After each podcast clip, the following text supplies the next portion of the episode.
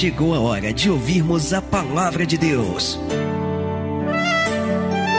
Momento da palavra. Momento da palavra. Lucas capítulo 8, verso 38 diz assim a palavra de Deus. E aquele homem de quem haviam saído os demônios, rogou-lhe que o deixasse estar com ele. Mas Jesus o despediu, dizendo: Veja, torna para a tua casa e conta quão grandes coisas te fez Deus. E ele foi apregoando por toda a cidade com grandes coisas Jesus lhe tinha feito. Quem era esse homem? Era um homem que vivia endemoninhado, uma série de demônios habitavam na vida deste homem, e esses demônios que habitavam na vida desse homem o impediam de viver uma vida plena, de viver uma vida abençoada. Ele não conseguia. Por isso, Jesus vai até ele para decretar a libertação. E aí, quando Jesus liberta esse homem, ele chega para Jesus e diz: Jesus, eu estou liberto, eu estou restaurado, deixa eu ir contigo. Eu quero fazer a tua obra, eu quero pregar a palavra, eu quero ganhar almas, eu quero fazer a tua vontade. Deixa eu ir contigo, Jesus. Aí Jesus vai olhar para ele e vai dizer assim: Você não vai comigo, você vai fazer a minha vontade, você vai fazer a minha obra. Mas você não vai comigo, não. Faz o seguinte: volta para a tua casa. Diga glória a Deus. Você não consegue imaginar a revelação que Deus nos trouxe através dessa palavra. Eu estava em casa nessa semana e de repente uma pessoa aqui da igreja chegou com uma frase, mandou uma frase para mim no WhatsApp. E foi graças a essa frase que Deus nos deu essa mensagem aqui de hoje. Até falei com ela: olha, Deus te usou, viu? Porque através daquela frase Deus me deu uma mensagem tremenda. Você crê que Deus vai falar com você? Deus, através dessa palavra, falou tremendamente de manhã e eu creio que Ele vai falar contigo. Eu vou ler mais uma vez, estamos em Lucas 8, verso 38. E aquele homem, de quem haviam saído os demônios, rogou-lhe que o deixasse estar com ele, mas Jesus o despediu, dizendo: Torna para a tua casa e conta quão grandes coisas te fez Deus. E ele foi e apregoando por toda a cidade com grandes coisas. E ele foi apregoando por toda a cidade quão grandes coisas Jesus lhe tinha feito. Amém? Você crê que Deus vai fazer grandes coisas? Jesus vai fazer grandes coisas na tua vida? Você crê que Jesus vai fazer grandes coisas na tua casa, na tua família? Quem crê nisso aqui? Você crê de verdade? Amém? Então você vai estender a tua mão para cá, fechar os teus olhos, comece a orar a Deus, comece a pedir para Deus falar com você nesta noite. Comece a abençoar a nossa vida, para Deus colocar nos nossos lábios a palavra de vitória. Isso, vai orando, vai falando, estenda a mão aqui, vamos orar, Pai. Em nome de Jesus Cristo, a tua palavra foi lida e ela será pregada, ela será ministrada nesta noite. Pai querido, esta pessoa está aqui, Pai, porque além de louvar, além de te adorar e bendizer, esta pessoa entende que ela precisa da Sua palavra para que ela venha saber como proceder, como agir, a fim de que as tuas promessas se cumpram. Então, em nome de Jesus, ó Deus, que o Senhor prepare agora os nossos ouvidos para te ouvir, os corações para receber, a nossa mente, ó Pai, para que possamos assimilar aquilo que ouvirmos, entendermos e colocarmos em prática, para que possamos experimentar a tua boa, perfeita e agradável vontade. Fala conosco aqui nesta hora, porque os teus servos estão dispostos a ouvir. Fala com esta pessoa à distância, esta pessoa que nos ouve num áudio, esta pessoa que nos vê num vídeo. Abençoa-nos poderosamente nesta hora. É o que nós te pedimos com toda a nossa fé e crendo. Já te agradecemos no nome nome de Jesus. E todos, todos digam amém, Jesus. Diga graças a Deus aí no teu lugar. Vamos aplaudir bem forte a Ele. Isso, dê para Jesus, dê para a Sua palavra a melhor salva de palmas que você puder. Diga glória, glória a Deus. Graças a Deus, amém. Por favor, você vai tomar o teu assento e a partir de agora, a tua única atenção, o teu único foco vai estar voltado para cá. Olha aqui para o pastor, preste atenção. No capítulo de número 15 do Evangelho de João, a palavra de Deus nos mostra que quando o Senhor Jesus ele comparou o homem com a vara da videira. Jesus, ali naquele momento, ele ensinou que além da, além da vara necessitar da videira para frutificar, porque a vara não é independente, ali Jesus ele vai deixar isso bem claro. Jesus ele vai dizer: olha, por mais que a vara seja boa, ela precisa da videira para dar frutos. Mas além de Jesus falar acerca da necessidade da vara em estar na videira para frutificar, Jesus ele também ensinou que ainda que esta vara esteja na videira, para que ela seja muito frutífera, ela precisa ser limpa. Não basta apenas nós estarmos na videira, não basta apenas a vara estar enxertada no ramo, estar enxertada na videira, mas ela também precisa ser limpa. Ela precisa ser podada para que frutifique mais. Deixe marcado Lucas, vá comigo no Evangelho de João, vamos ver isso aqui. João, Evangelho segundo escreveu João no capítulo de número 15. Evangelho de João, capítulo 15, vamos ver aqui o que Jesus ele vai falar acerca disso a partir do verso 1. João capítulo 15, verso 1 diz assim: Eu sou, Jesus está dizendo essas palavras: Eu sou a videira, a videira verdadeira, e meu pai é o lavrador. Toda vara em mim que não dá fruto atira, é lançada fora. Agora olha o detalhe: e limpa toda aquela que dá fruto para que igreja? para que dê mais. Vamos participar, para que dê mais fruto. E aí no verso 3 ele conclui: Vós já estáis limpos pela palavra que vos tenho falado. Então olhe para mim, por mais que a videira, segundo o que Jesus está ensinando, por mais que a videira esteja enxertada, ligada na videira, se esta, se esta vara não for limpa, se esta vara enxertada na videira não for podada, ela não vai frutificar da maneira adequada. Só que quando Jesus ele fala isso aqui no Evangelho de João, na verdade, Jesus ele não está falando acerca de agricultura, acerca de plantas, Jesus não está falando acerca de coisas naturais, mas na verdade aqui Jesus ele está falando em parábolas acerca de nós, dos homens. Assim como uma vara está ligada à videira, o homem precisa estar ligado à videira verdadeira que é Cristo. Precisamos estar ligados, conectados, precisamos estar enxertados na videira, mas além de enxertados, ao estarmos nesta videira, precisamos ser limpos, precisamos que o Senhor nos limpe a cada dia e a palavra de Deus, a palavra que na verdade representa Cristo, porque Cristo é a palavra, a palavra de Deus é o que nos limpa, diga glória a Deus.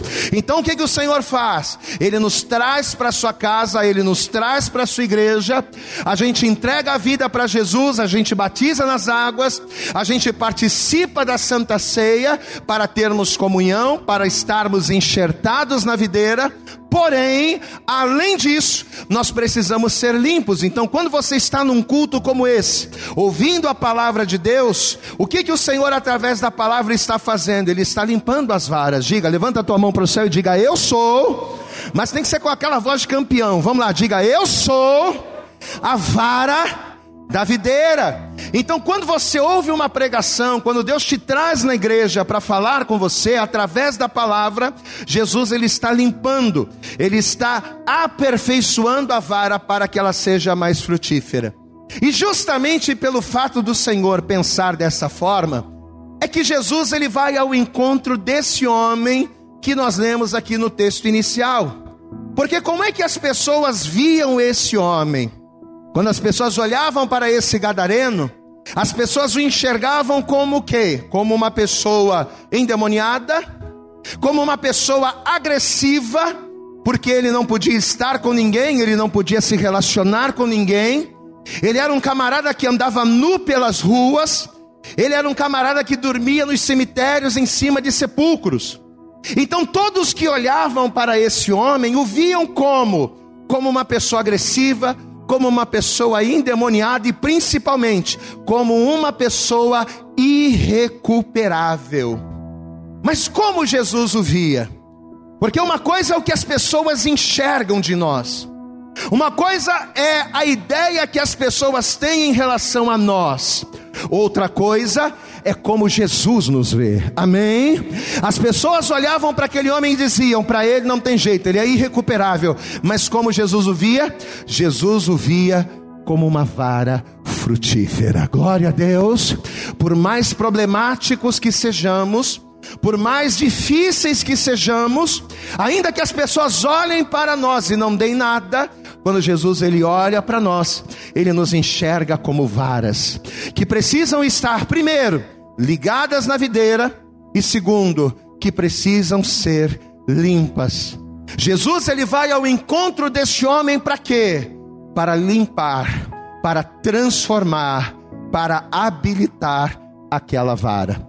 Eu quero que você volte comigo no texto inicial, o Evangelho de Lucas. Volte lá. Lucas no capítulo 8. Vamos pegar um pouquinho antes do texto que nós lemos no início. Evangelho de Lucas, capítulo 8.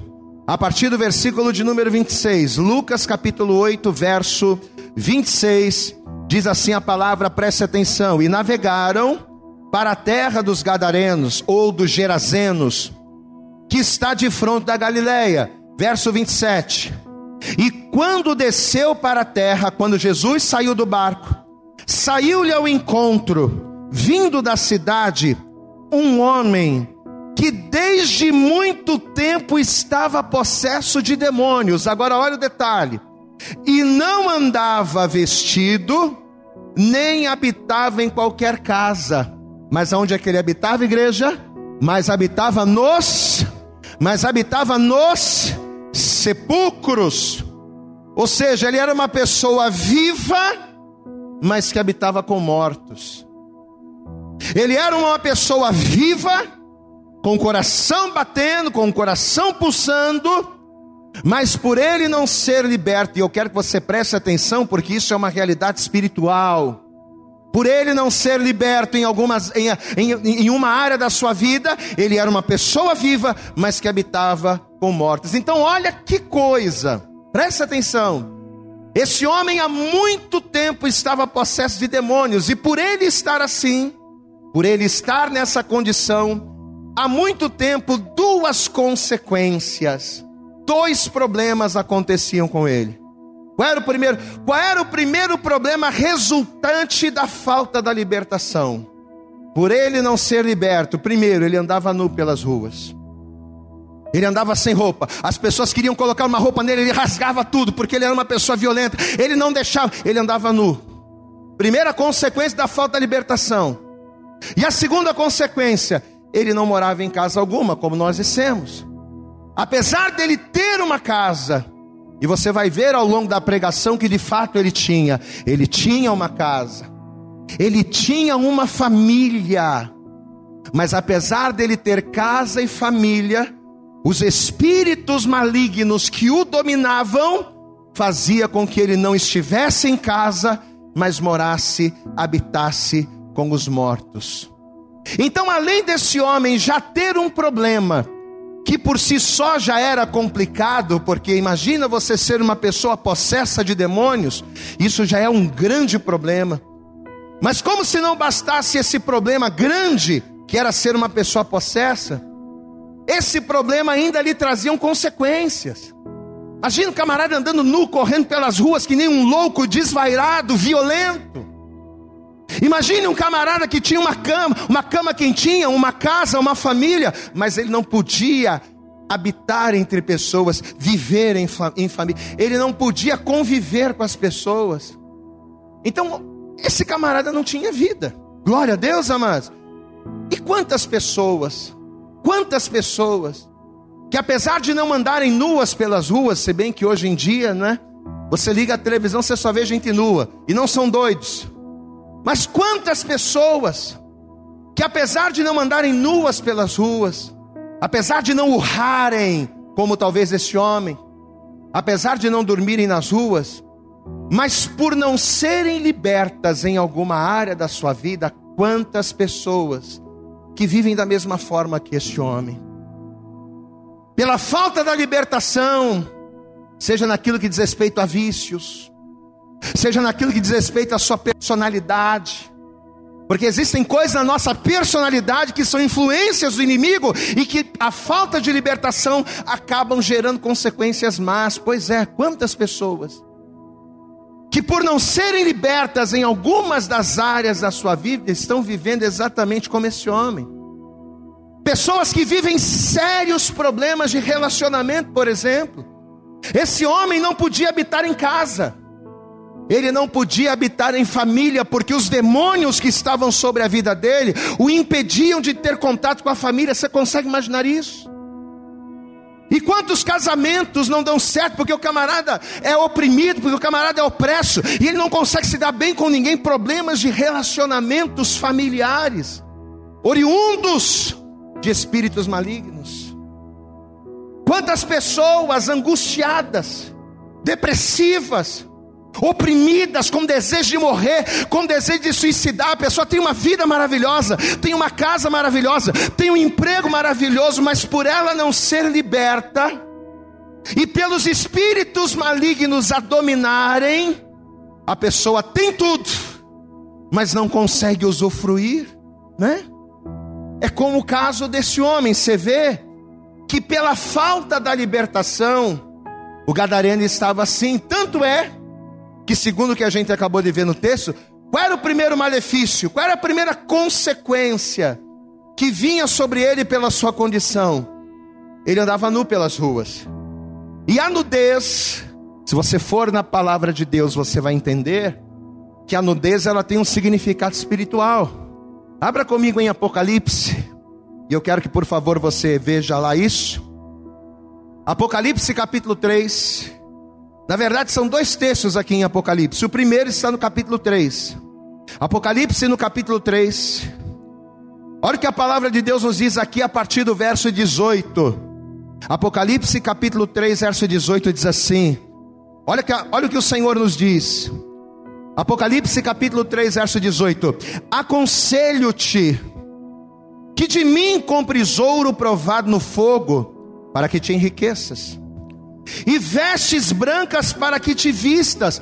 Para quê?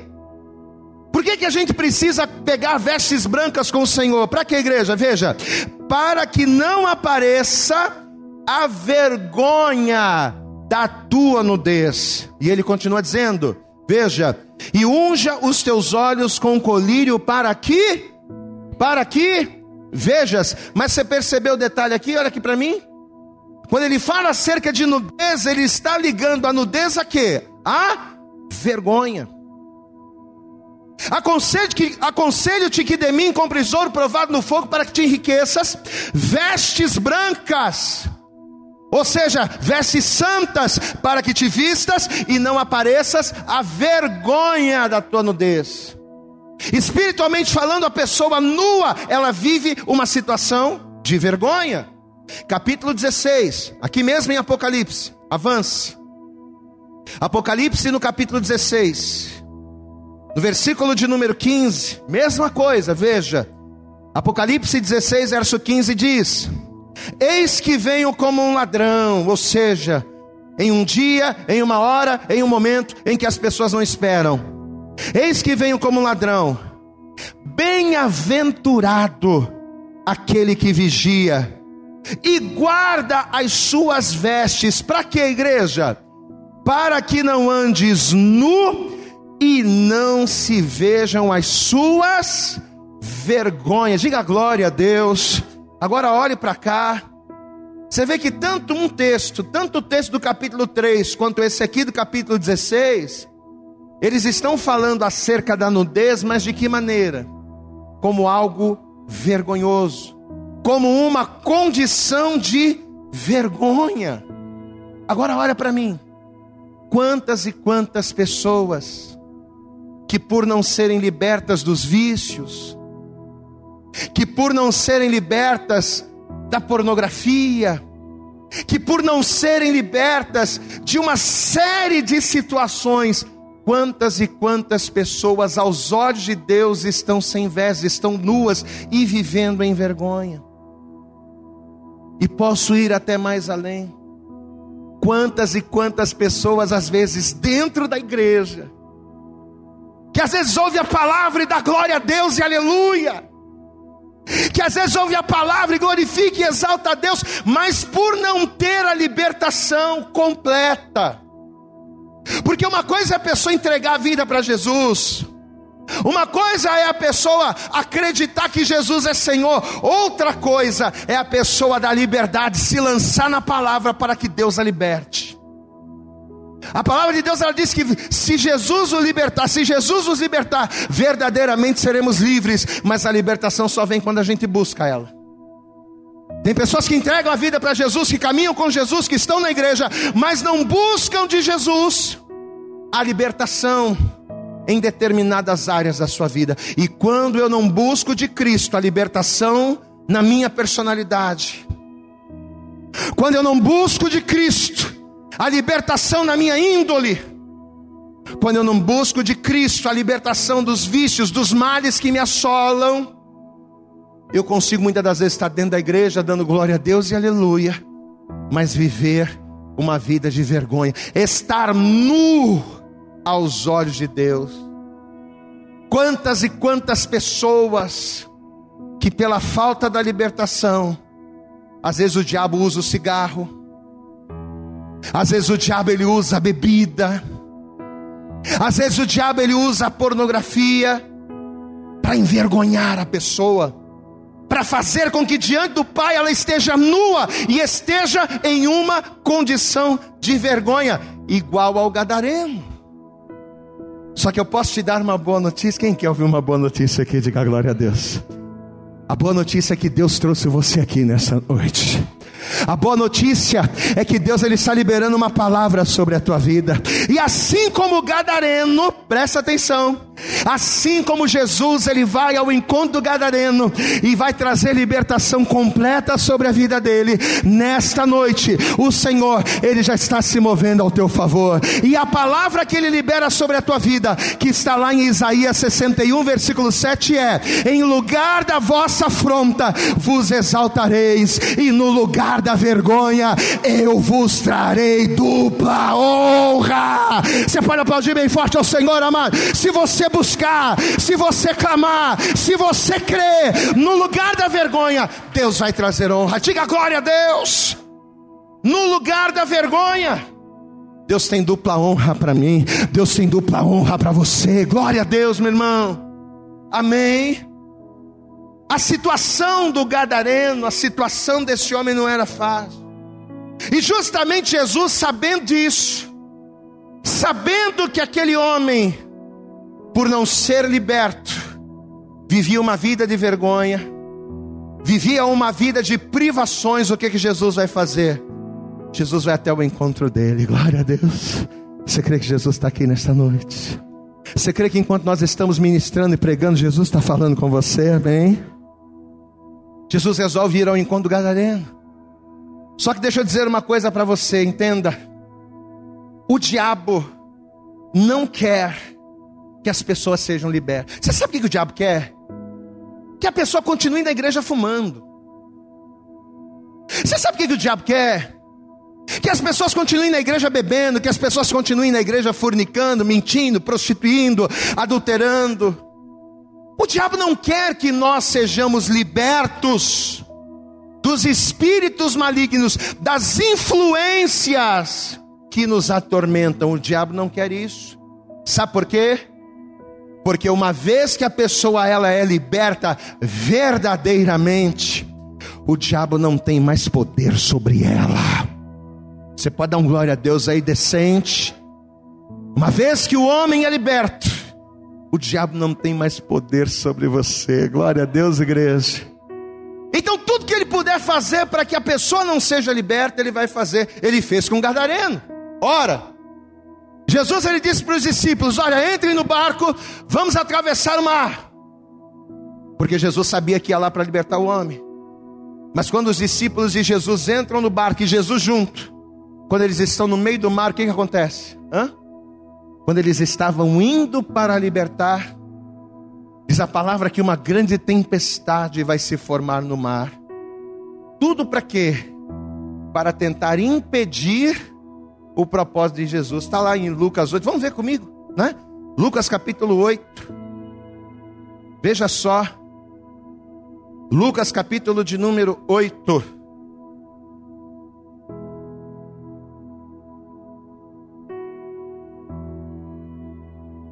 Quem encontrou e diga glória a Deus.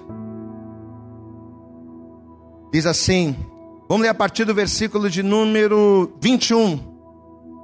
Mas respondendo ele, disse-lhe: Minha mãe e meus irmãos são aqueles que ouvem a palavra de Deus e executam. Verso 22. E aconteceu num daqueles dias que entrou num barco com seus discípulos e disse-lhes: Passemos para o outro lado. E partiram. E navegando eles adormeceu, e sobreveio uma tempestade de vento no lago, e enchiam-se de água, estando em perigo. E chegando-se a ele, o despertaram, dizendo: Mestre, mestre, olha, vamos perecer. Uma tempestade se levantou. E ele, levantando-se, repreendeu o vento e a fúria da água, e cessaram, e fez-se bonança. Diga a glória a Deus. Você sabe o que a palavra de Deus diz no livro do profeta Isaías? No capítulo de número 43, no versículo de número 13, a palavra de Deus ela diz de maneira clara: agindo eu, operando eu na tua vida, nem o diabo, nem as trevas, nem o inferno, nem as pessoas podem impedir, porque agindo Deus ninguém impedirá. Você pode aplaudir bem forte a Jesus, meu amado. Quando o Senhor está na causa, o diabo se levanta, mas não prevalece. Diga: o diabo se levanta. Diga: o diabo se levanta mas não prevalece. Deus quer nos libertar nesta noite, você crê nisso? Amém? Você, você crê nisso de verdade? Você crê que Deus quer te libertar, nos libertar? Deus quer nos libertar nessa noite. Mas entenda, Deus quer nos libertar para quê?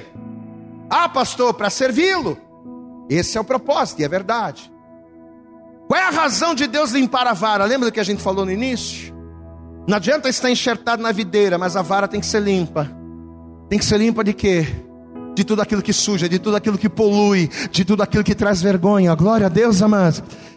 Então, quando o Senhor nos liberta através da palavra, quando o Senhor, através da palavra, ministra o nosso coração, qual é o objetivo dele? É limpar a vara para que ela seja frutífera, é servi-lo, é glorificá-lo. Mas a pergunta é: Jesus ele limpa a vara, Jesus ele poda a vara para servi-lo de que maneira?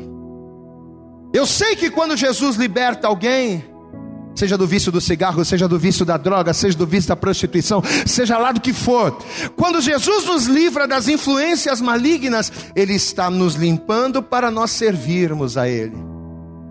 Mas a pergunta é: servirmos de que maneira, de que forma? E é justamente aqui nesta pergunta que nós vamos entrar na revelação da palavra. Porque Jesus e os discípulos vão entrar no mar, o mar vai se levantar, as ondas vão agitar, Jesus vai dar ordem para o vento, Jesus vai dar ordem para a água, o mar vai se aquietar, o mar vai se transformar em bonança. Jesus atravessa o, la, o, o lago, o mar, Jesus chega em Gadária e liberta o homem. Jesus vai liberar uma palavra, vai dar uma ordem, os demônios vão sair e aquele homem vai ser completamente liberto. Glória a Deus. Só que uma vez libertos, preste atenção uma vez libertos, nós precisamos vigiar para quê? Para que não venhamos usar a nossa liberdade para dar de novo ocasião à carne. Gálatas capítulo 5. Quero que você veja isso.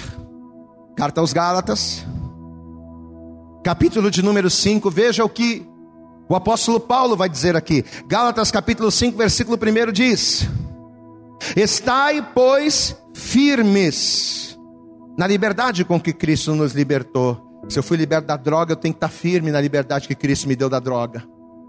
Se eu fui liberto da prostituição, eu tenho que estar firme na liberdade com que Cristo me libertou da prostituição. Se eu fui liberto né, de influências malignas, de pensamentos malignos, se eu fui liberto da depressão, eu tenho que estar firme nessa liberdade que Cristo me libertou, para que eu não caia de novo. Estai, pois, firmes na liberdade com que Cristo nos libertou, e não torneis a colocar-vos debaixo do jugo da servidão. Eu fui liberto, não posso voltar.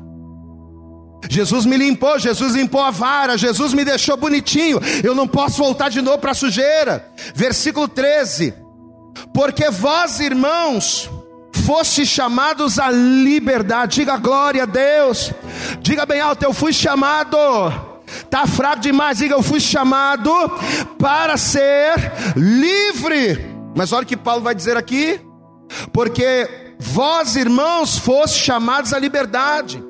Não useis então da liberdade para dar ocasião à carne, mas servi-vos uns aos outros pelo amor. O gadareno, olhe para mim, o gadareno vai fazer justamente isso aqui camarada vai ser liberto. Glória a Deus, amado. Camarada andava possesso, cheio de demônio, oprimido. Camarada agora vai estar limpinho, restaurado. Andava sujo, maltrapilho, andava nu pelas ruas. Camarada agora vai estar com uma roupinha bonitinha. Dá glória a Deus aí, mano, né? Dá glória a Deus aí. Jesus faz isso. Vai colocar uma Bíblia debaixo do braço. Dá glória a Deus aí, irmão. Nem tinha Bíblia naquela época, mas tudo bem, só para você, só para ilustrar. Camarada agora é outro, é outra pessoa, ele vai ser liberto. E automaticamente, olha que coisa, vai prestando atenção nos detalhes daqui.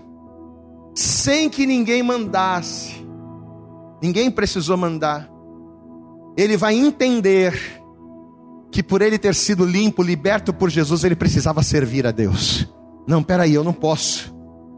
O que esse homem fez por mim, ninguém poderia fazer.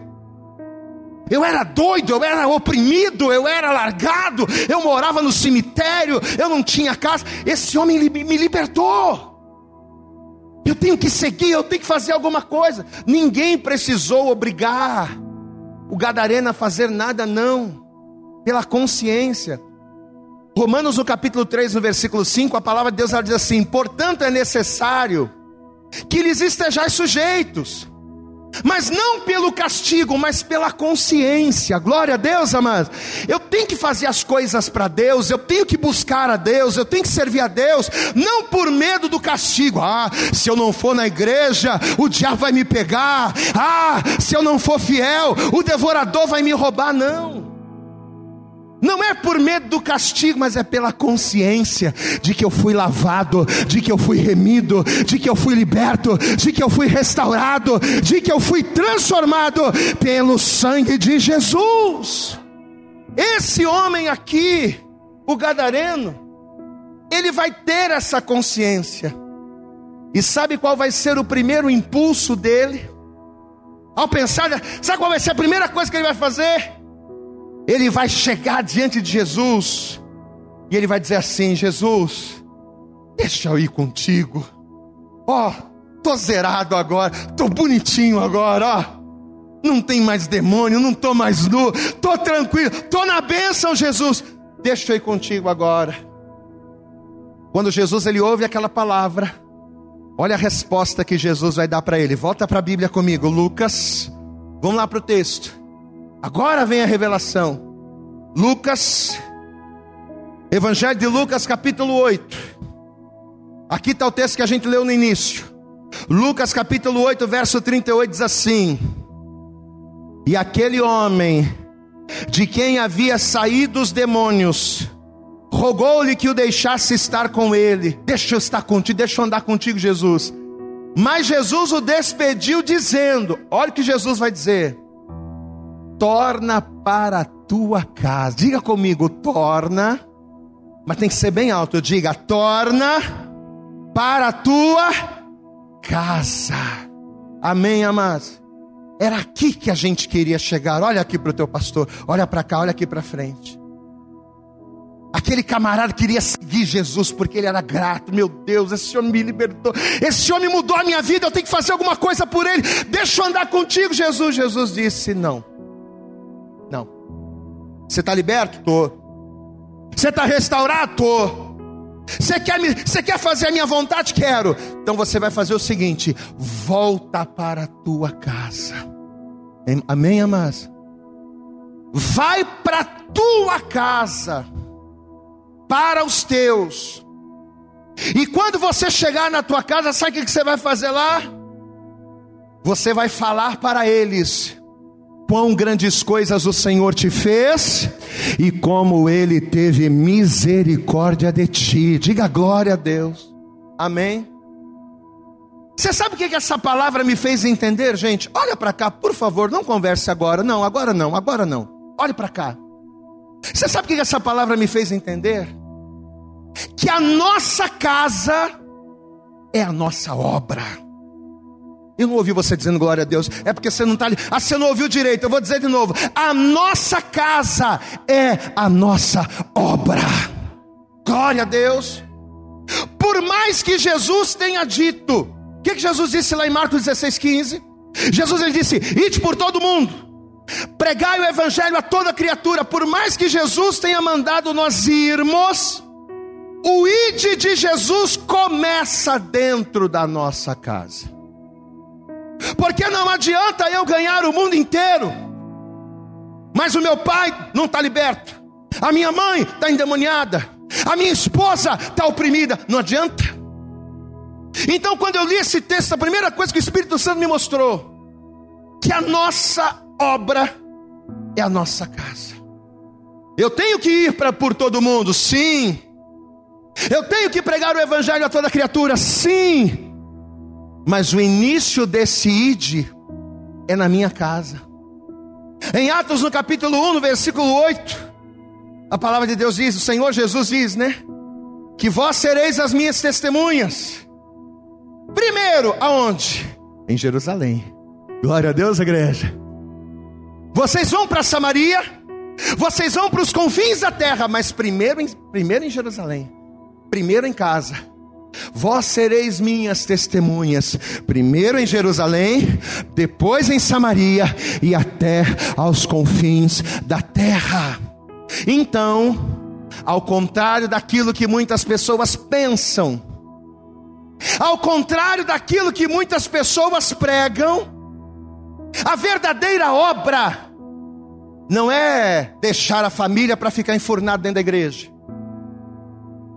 Como assim? É porque tem gente que deixa a família e vai passar duas semanas. Ah, eu vou passar duas semanas no monte em consagração, porque vai ter um propósito, porque vai ter uma vigília, porque vai ter isso e aquilo. Eu vou deixar minha mulher, vou deixar meu filho, vou ficar duas semanas no monte. Não fala comigo que eu vou estar falando com Deus. Está errado. Está errado. Porque a nossa obra começa dentro da nossa casa. Quem entende isso aqui, diga glória a Deus.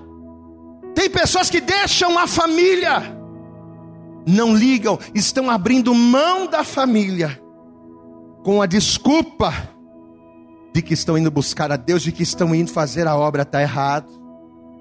A obra começa em casa.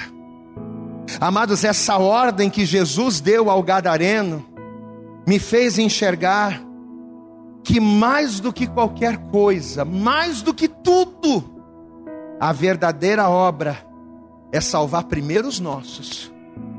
É salvar o meu pai, é salvar minha mãe, é salvar o meu filho, é salvar a minha filha, é salvar o meu cunhado, é salvar as pessoas que me cercam, é cuidar da nossa família. Jesus libertou o endemoniado para quê? Não foi para mandá-lo para o mundo, mas foi para mandar ele de volta para casa. Glória a Deus. Você está liberto, tô. Está preparado, tô. Está limpo, tô. Então vai para cá, volta Volta para o lugar de onde o diabo te tirou. Diga glória a Deus.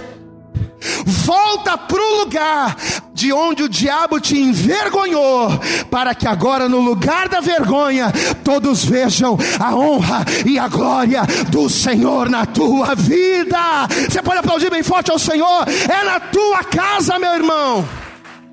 Aleluias. Vai para a tua casa, disse Jesus. Você não vai comigo, não. Não. Vai para a tua casa. Vai para os teus. Tiago, no capítulo 5, versículo 8, diz: Que se alguém não cuida dos seus, em especial os da sua família, este negou a fé. E é o que, igreja? Hã?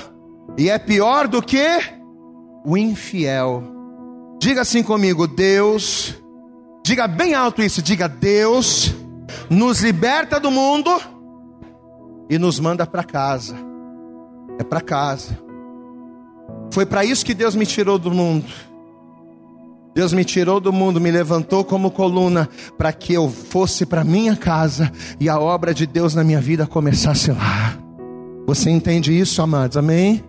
Hoje eu prego a palavra para ganhar as pessoas de fora, mas a minha família está salva. Você pode dar um glória a Deus aí, e é isso que, é isso que Deus quer de você, meu irmão. A obra de Deus na tua vida começa. Deus ele limpa a vara. Por que, que Deus ele liberta a gente dos vícios? Vamos lá. Por que, que Deus nos liberta? Joga os demônios por terra. Por que, que Deus nos limpa? Para que, que Deus limpa a vara? Para a gente servir. Mas servir de que maneira? A começar primeiro pela nossa casa. De que adianta eu ganhar o mundo inteiro e a minha família se perder? De que adianta eu pregar bonito, orar bonito, cantar bonito e a minha família perecer nas mãos do diabo? Então presta atenção. A verdadeira obra não é deixar a família para ir morar na igreja. Glória a Deus, igreja. Só que também não é deixar a igreja por causa da família. Quem está entendendo, diga glória a Deus. Você entendeu o paralelo? São duas coisas distintas. A verdadeira obra não é deixar a família para eu ir morar na igreja, não. Mas também não é eu deixar a igreja com a desculpa da família. A gente pregou essa palavra aqui de manhã e foi tremenda, mas. Porque tem muita gente que diz, tem gente que diz assim, pastor, vou dar um tempo, sabe? Estou precisando dar um tempo, pastor. Precisando parar que eu estou muito acelerado, eu estou trabalhando, eu estou estudando, eu estou correndo, eu estou fazendo muita coisa, eu não estou dando atenção para minha família, pastor. A pessoa até começa bem, né? Pastor, eu, olha, Deus falou comigo, eu tenho que dar uma desacelerada. Porque eu estou fazendo tanta coisa ao mesmo tempo e eu não estou olhando para minha família. Deus está me cobrando isso, pastor. Aí cita até o texto que a gente falou aqui de Tiago, né? Aquele que não cuida dos seus e da sua família é pior do que infiel, negou a fé. Eu tenho que cuidar da minha família, né, pastor? Tem. Só que aí a pessoa chega para você e diz assim: Então, pastor, para eu poder ter mais tempo com a minha família, eu vou deixar de vir na igreja um tempo, tá? Eu vou tirar umas férias, pastor, porque eu preciso cuidar da minha família. O que, que Jesus disse para o gadareno? Volta para a tua casa, amém? Volta para os teus, amém? Mas volta para tua casa para quê? Para ir tirar férias com a família? Volta para tua casa para quê? Para tirar férias de Deus? Sim ou não? Volta para tua casa para quê? Para anunciar aos teus quão grandes coisas o Senhor te fez e como ele teve misericórdia de ti. É para pregar a palavra, é para glorificar ao Senhor, é para dar testemunho dentro da tua casa de que só o Senhor é Deus na tua vida. Você pode aplaudir bem forte ao Senhor. Deus te limpa, te manda para casa para que você dê testemunho dele lá dentro. Diga glória a Deus. Vai para tua casa, mas para quê? Não é para você tirar férias. Principalmente tirar férias de Deus. Não é para você tirar férias de Deus, não. Vai para tua casa para anunciar, para orar. Volta o teu foco para tua casa. Sim. Você tem que desacelerar, desacelera de outras coisas. Mas não é para você deixar a igreja. Você não tem que viver na igreja, você não tem que deixar a família para viver na igreja. Mas você também não tem que deixar a igreja para ir curtir com a família, não. Ah, pastor, não posso ir uma férias? Pode, claro, pode. Estou falando disso. Eu estou falando de pessoas que já vou dar um tempo, pastor, porque eu estou na correria, eu tenho que cuidar da família. Está errado. Jesus não te liberta. Jesus não te limpa para te mandar de volta para casa para você passear. Jesus te liberta, te limpa e te manda de volta para casa, para que através de você Ele venha salvar. Você entende isso, amado? Diga assim comigo: a minha casa, com autoridade, diga: a minha casa é a minha obra. A minha casa é a minha obra. Olha aqui para mim, vocês todos aqui. A sua casa é a sua obra. A sua casa, a sua família é o seu ministério. Diga glória a Deus. Mas isso não significa que para dar frutos lá, você tem que sair daqui. E aí está o erro. A tua casa é a tua obra, mas não significa que para dar fruto lá, você tem que sair daqui. Não, pelo contrário. É para dar frutos lá que você precisa estar aos pés de Jesus aqui. Quem entende o pastor, diga glória a Deus. Porque a gente só pode dar aquilo que a gente tem. Eu só posso te dar um copo d'água se a minha garrafa estiver cheia de água. Como é que a minha garrafa vai estar vazia e eu vou querer dar água para você? Diga comigo, eu só posso dar aquilo que eu tenho. Para você dar Jesus para tua família, para você dar Jesus para o teu filho, para você dar Jesus para tua mulher, para você fazer com que a glória de Deus resplandeça na tua vida, você tem que estar firme com Jesus e não é afastar, não é de férias de Deus que você vai conseguir isso, é aos pés do Senhor. Eu quero orar por você nesta noite, porque você é uma vara. Levante a tua mão para o céu e diga: Eu sou uma vara. Que estou sendo limpo nesta noite. Você está sendo limpo nesta. Você crê que através dessa palavra o Senhor está limpando a vara? Quem crê que? Você está sendo limpo nessa noite. Você é uma vara e Deus está te limpando, mas Ele está te limpando para quê? Para você dar fruto, sim, mas para dar fruto aonde? Na minha casa? Para dar fruto na casa do fulano, na casa do ciclano, para dar fruto na igreja do Beltrano? Não. Você é uma vara que está sendo limpa para dar frutos primeiro dentro da tua casa. E como é que você vai dar fruto lá? Anunciando, declarando e reconhecendo que só o Senhor é Deus na tua vida. Vamos nos colocar de pé, e assim que você se colocar de pé, você vai dar para Jesus nesta noite a tua melhor salva de palmas. Eu quero que você aplauda bem forte ao Senhor isso, mas você vai dar o teu melhor nesta noite. Abre a tua boca e diga glória, glória, glória a Deus. Eu acredito que essa mensagem falou poderosamente com você. Mas se você acredita que ela pode ajudar também uma outra pessoa que você gosta, ama ou admira, mande para ela. Compartilhe o link ou convide essa pessoa para seguir o nosso podcast. E creia que fazendo isso, ainda que não seja você a ministrar, além de nos ajudar, você estará cumprindo o ID de Deus. Deus abençoe você e até o nosso próximo conteúdo.